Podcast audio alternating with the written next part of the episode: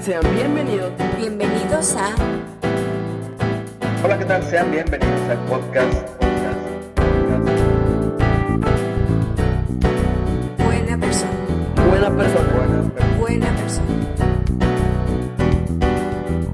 Presentado por Coco Alfaro y Luis Rock. Bienvenidos al podcast Buena persona.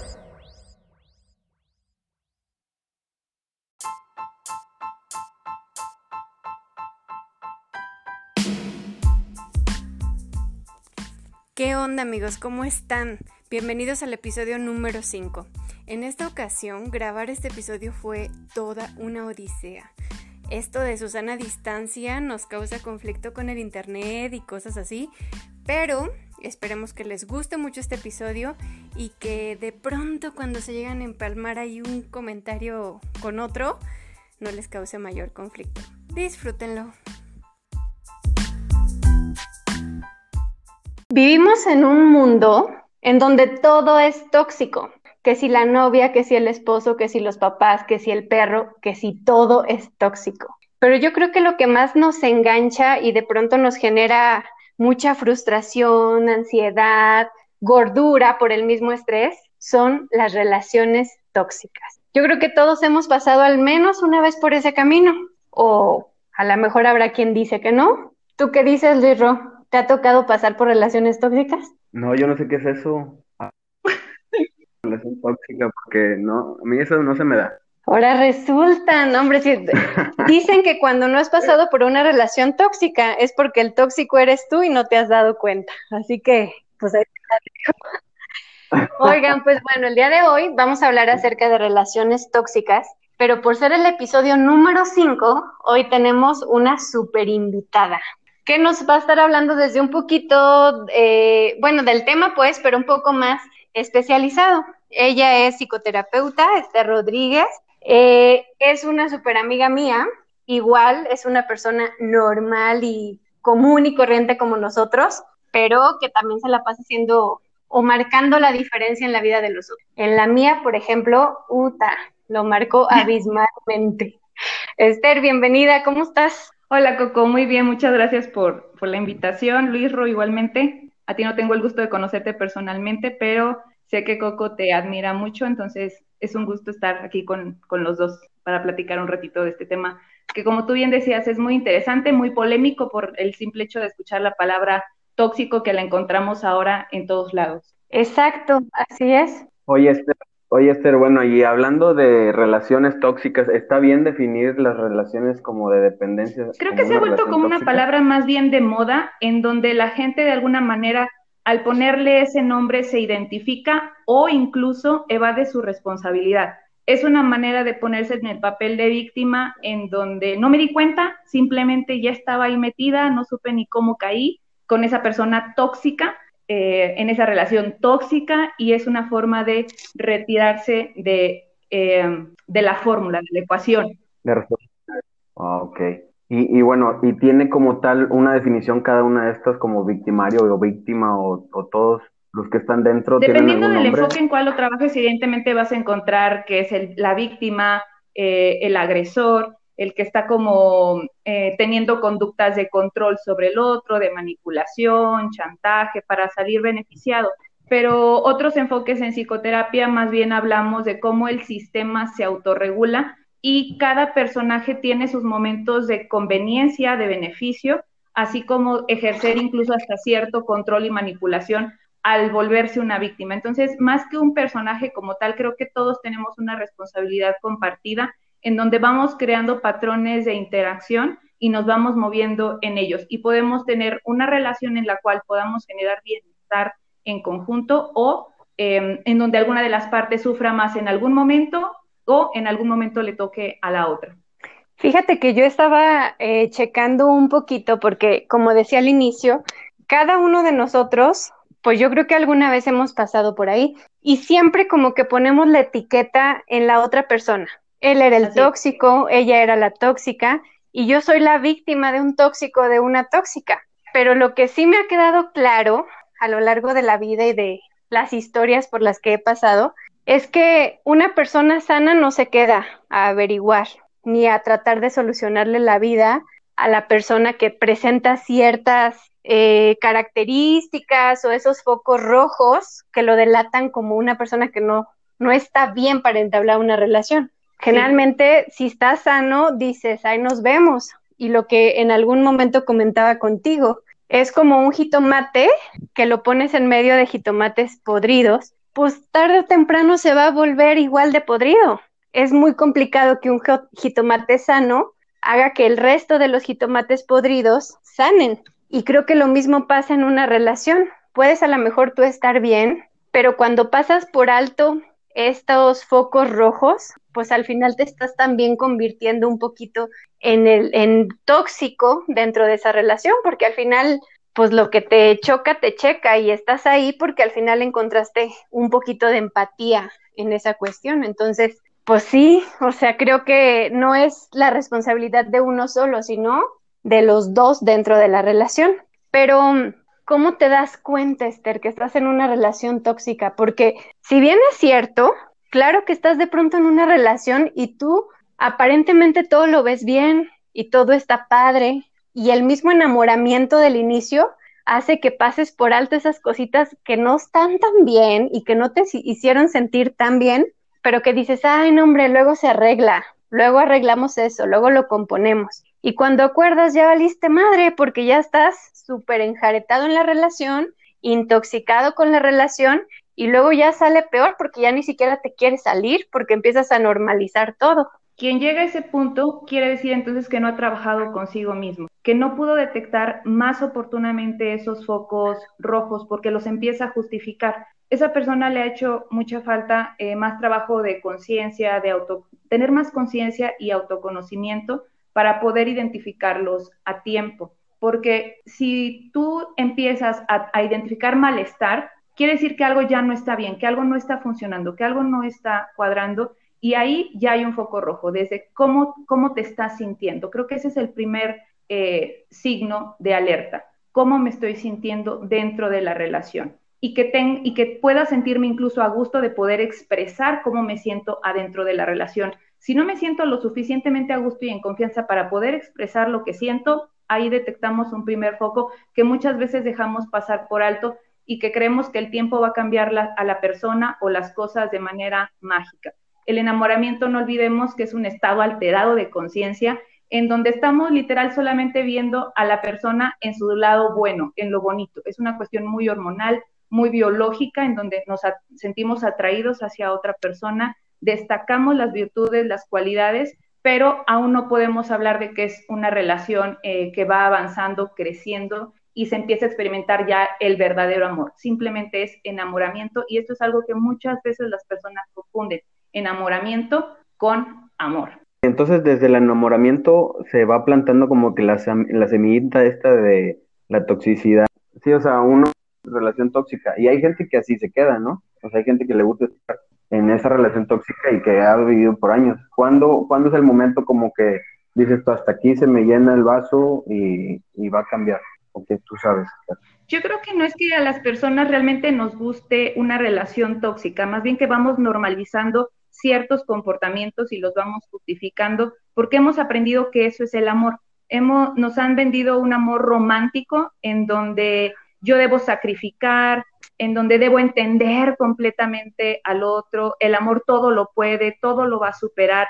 Y estas ideas nos hacen que nos quedemos dentro de una relación en donde no estamos plenamente satisfechos. O también por no cambiar o no arriesgar, eh, ya me quedo con esta persona, me conoce, imagínate empezar de nuevo, ese miedo a iniciar, o también todo lo que involucra, si tienen familia, si han creado bienes, todo eso de repente es justamente lo que la gente utiliza para justificar y quedarse ahí. Pero no creo que nos guste estar en una relación donde nos sentimos mal, más bien que vamos justificándola y apoyándonos de estos conceptos erróneos que nos han vendido como el amor romántico. Exacto, fíjate que algo que también yo, yo estaba ahí como que checando, muchas relaciones tóxicas perduran por la dependencia a veces económica que hay en la otra persona. O sea, por ejemplo, el esposo, yo no trabajo, mi esposo es el que me mantiene o el que eh, me da el dinero para los hijos o para lo que sea, ¿cómo lo voy a dejar?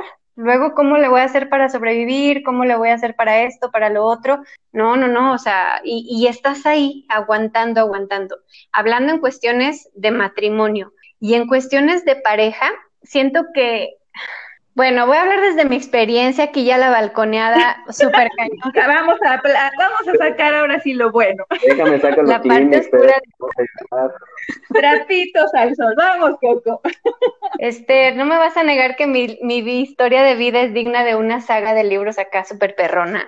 Totalmente, y creo que y creo que no de verdad y es de mucho orgullo ver como toda esa evolución y todo ese cambio en ti, porque puedes hablar desde la experiencia, pero también desde la transformación. Claro, Eso. como siempre. Bueno, pues sí, la verdad es que yo sí he pasado por ese camino más de una vez, tengo que reconocerlo, Claro. pero la Sí, verdad es sí, que sí, cada vez que he recorrido ese camino ha sido de una forma totalmente diferente y el crecimiento se ha notado en cada una de, de esas etapas este, y, y en el cómo ha ido funcionando. Mande Luis Ro.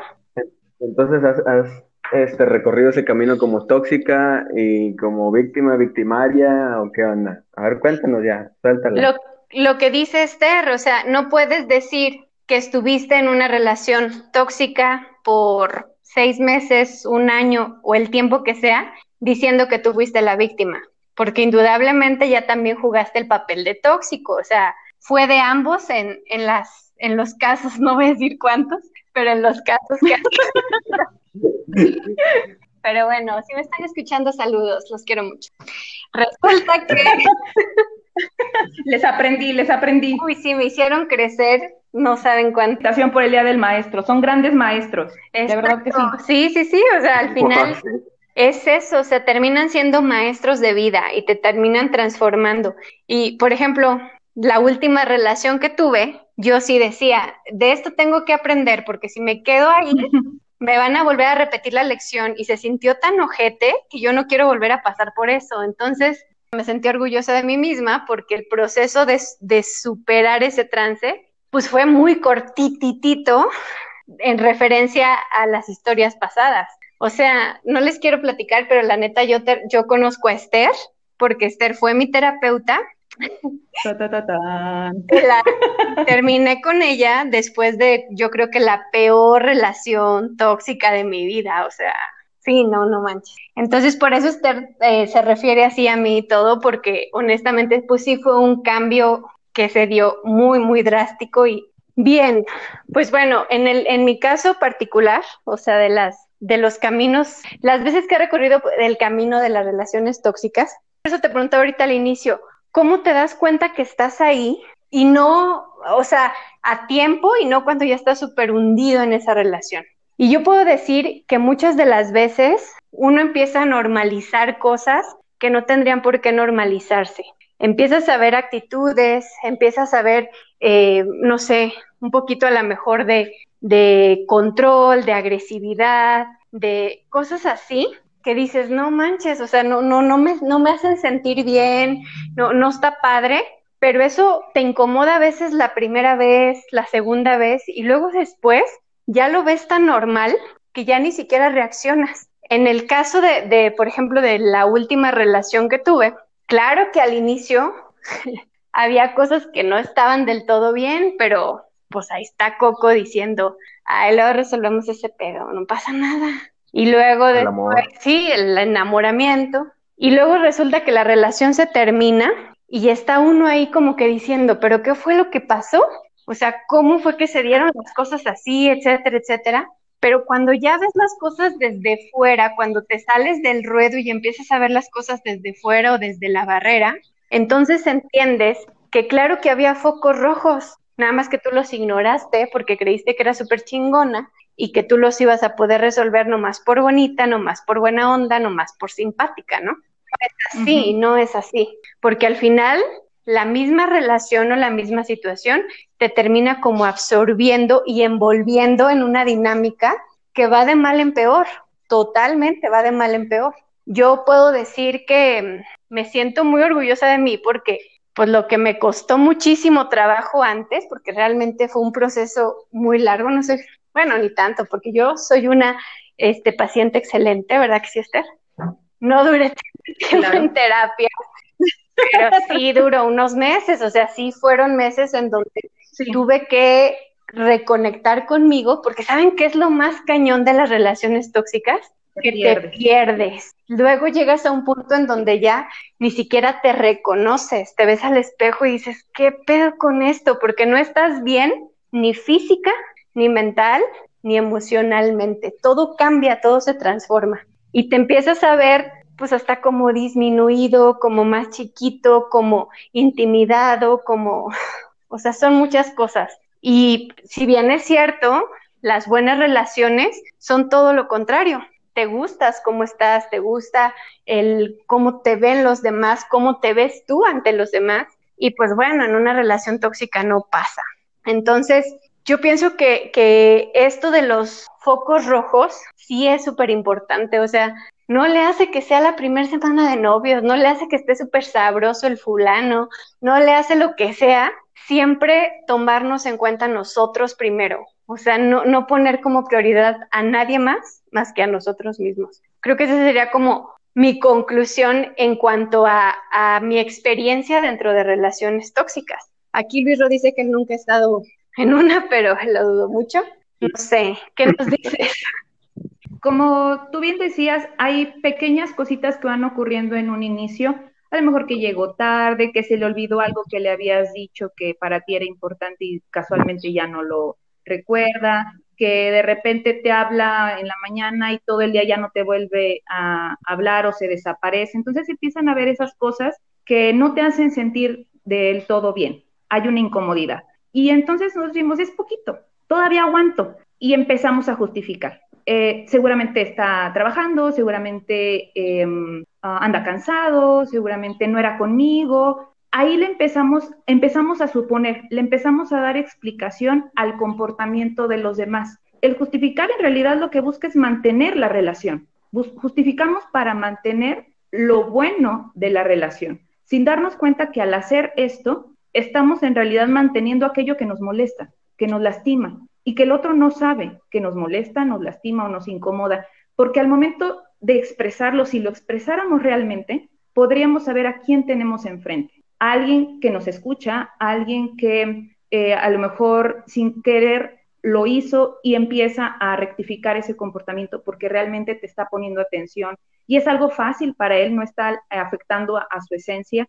El detalle es en la justificación, entendiendo que la justificación lo hacemos para mantener la relación, pero en realidad estamos manteniendo aquello que nos molesta y nos incomoda. Punto número uno es, ya detecté que algo no me gusta. Desde la fase uno del enamoramiento, exprésalo para ver cómo reacciona la persona que tienes enfrente. Entre más rápido lo hagas, más fácil vas a saber si la persona que tienes a un lado va a ser una buena pareja para ti, va a ser un buen compañero con el cual puedas dialogar, sentirte en confianza, crecer juntos, o sea una persona abusiva, que siempre pone pretextos, que te hace sentir culpable te, culpa a ti por la actitud que tuvo. Es que no me recordaste, cuando es su responsabilidad. Todo parte desde me conozco a mí, conozco mis límites, era lo que hablaba en un, momento, en un inicio.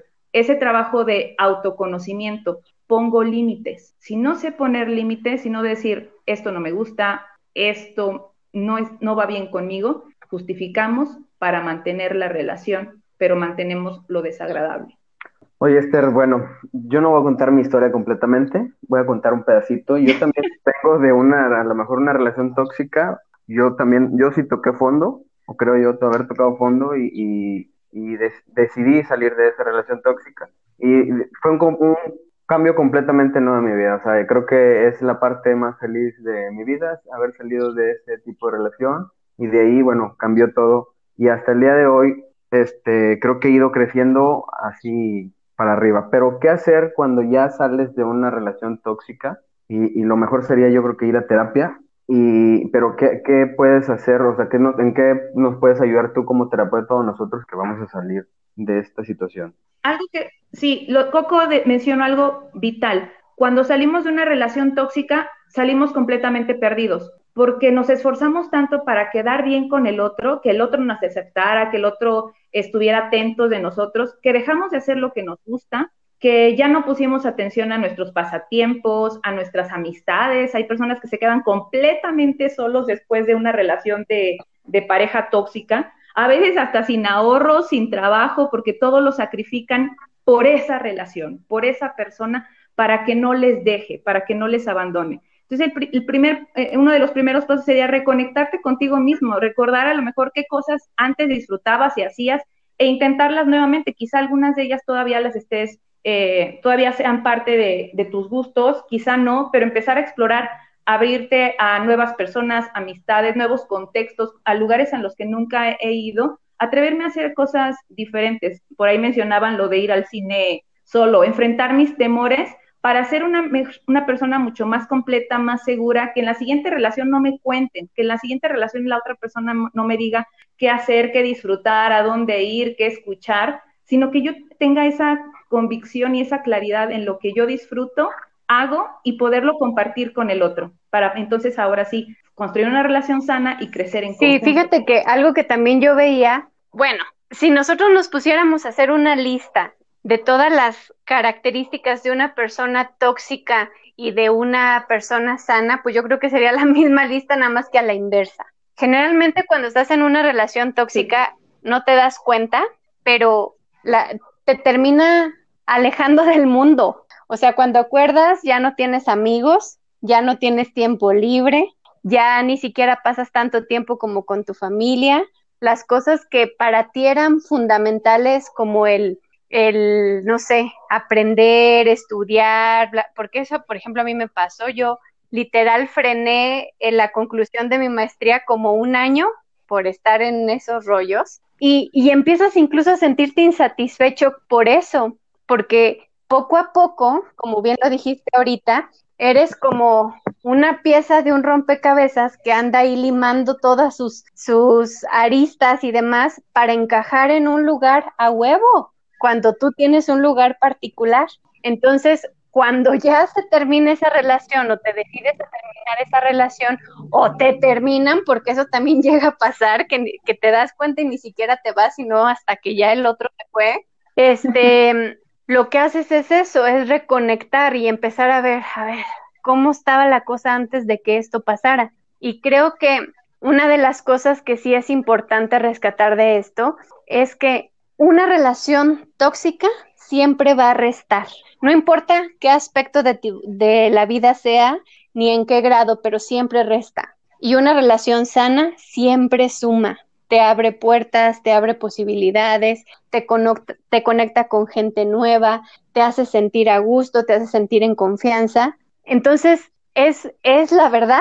Ya ahorita que, que estoy aquí, y bueno, ahorita no estoy en ninguna relación, pero viendo el pasado, la verdad es que sí me doy cuenta que, claro que te das cuenta en el momento, sí lo ves, pero muchas veces tú no estás tan sano ni estás tan bien como para aceptar que las cosas no están fluyendo de la manera correcta y que tienes que ponerte unos tenis y salir corriendo. Y por eso te quedas. Entonces, a mí, por ejemplo, cuando yo fui a terapia con Esther, la parte más dura de la terapia fue precisamente el enfrentar miedos que yo tenía y que ni siquiera me había dado cuenta que los tenía y que me mantenían en esa relación, el volver como que a conectar conmigo misma, que es lo que ahorita está hablando Esther, y lo que sí no me costó nada de trabajo y lo disfruto plenamente es el estar haciendo cosas nuevas yo sola. Justo platicaba con Luis Ro en estos días pasados sobre esto de hacer cosas solos,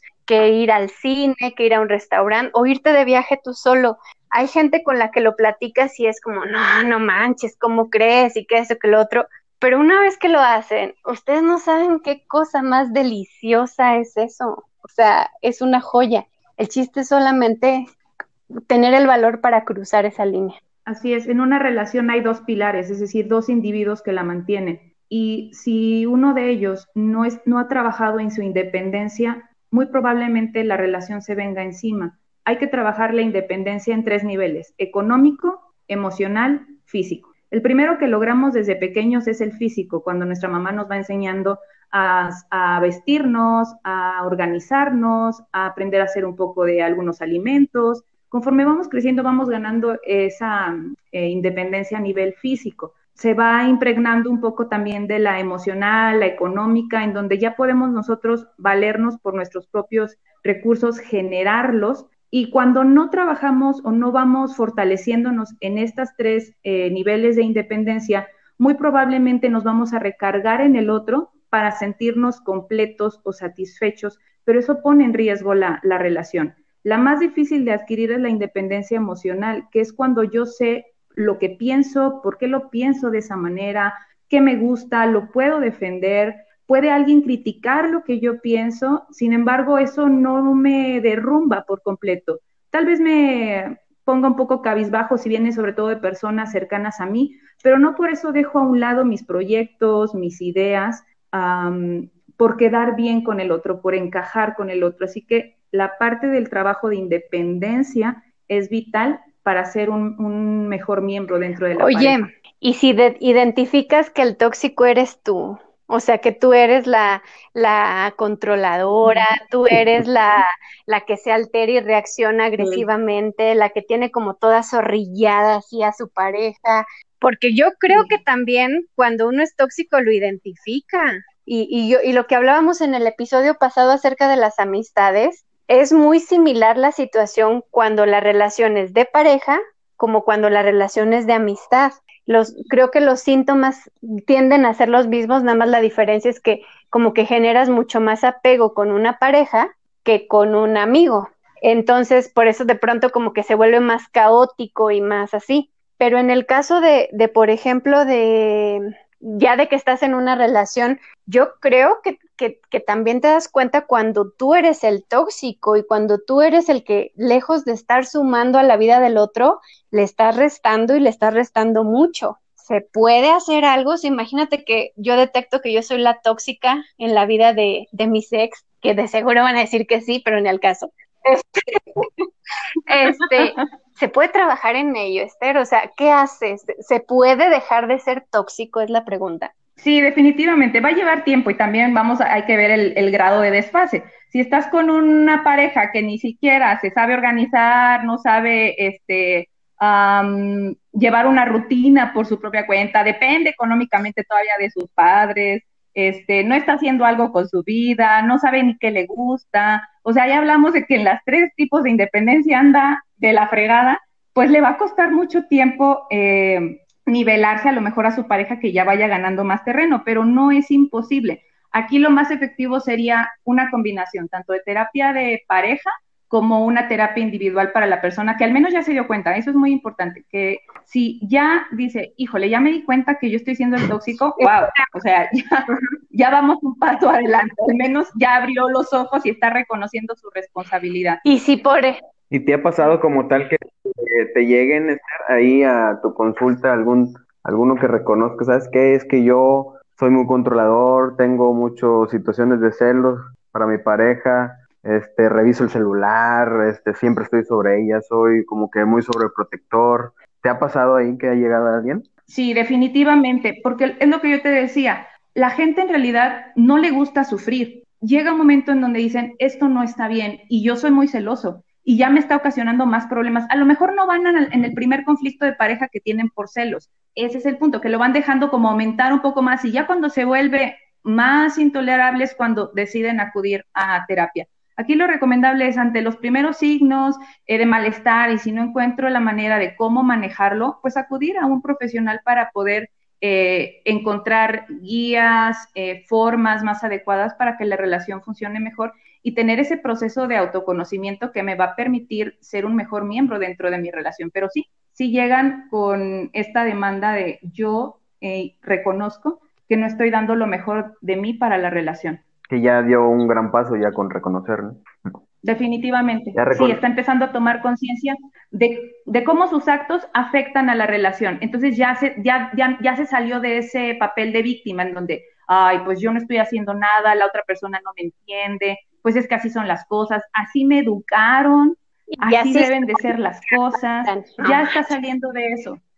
así soy y te aguantas, que todavía es peor, no, o sea, cero grado de conciencia respecto a cómo mi actuar influye en el sentido de la relación. Fíjate que también otra cosa que, que yo diría y que sí la recomiendo desde el fondo de mi corazón, así muy profundamente y con el alma así al descubierto, es no traten de convencer a la otra persona de que la otra persona tiene que cambiar, de que tiene que mejorar, de que tiene que ser diferente. La gente cambia solo cuando se da cuenta que está mal y tiene el deseo de hacer un cambio, pero nunca va a cambiar porque ustedes se lo dijeron. Entonces, si ustedes están en este rollo de, es que lo quiero mucho, y yo le quiero ayudar y que no sé qué, no, váyanse. O sea, de verdad, lo más sano lo que haría una persona más sana es tomar distancia y que cada quien trabaje lo que tenga que trabajar.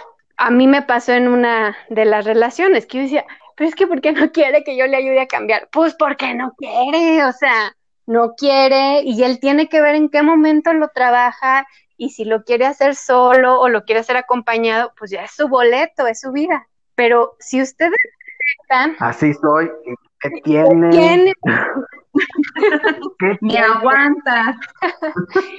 O sea, sí es importante eso, que si ustedes ya se dieron cuenta que las cosas no están bien, si les está incomodando, si no se están sintiendo plenos, felices, si no sienten que están floreciendo en esa relación y más bien se están marchitando, no se queden a convencer al otro porque se van a marchitar más. Necesitan salir, o sea, irse, porque si no, eso se va a convertir en una cosa muy viciosa y este, y pues no, o sea, no, no, nunca va a ser para nunca terminar. Bueno, yo creo que de este tema se puede hablar muchísimo porque como que tiene muchas aristas desde donde puede verse, pero yo creo que lo esencial es eso. ¿Cuáles serían como que tus consejos, recomendaciones que darías, Esther, para la gente que está en una situación así o para los que uh, han estado en alguna situación así y que tienen a lo mejor hasta el miedito de volverse a meter en otra relación por no caer en lo mismo? ¿Qué, qué recomendarías tú?